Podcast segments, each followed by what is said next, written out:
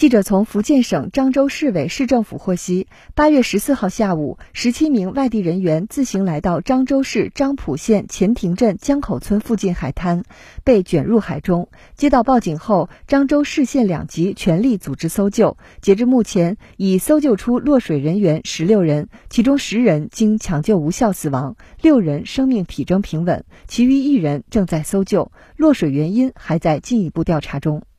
新华社记者福州报道。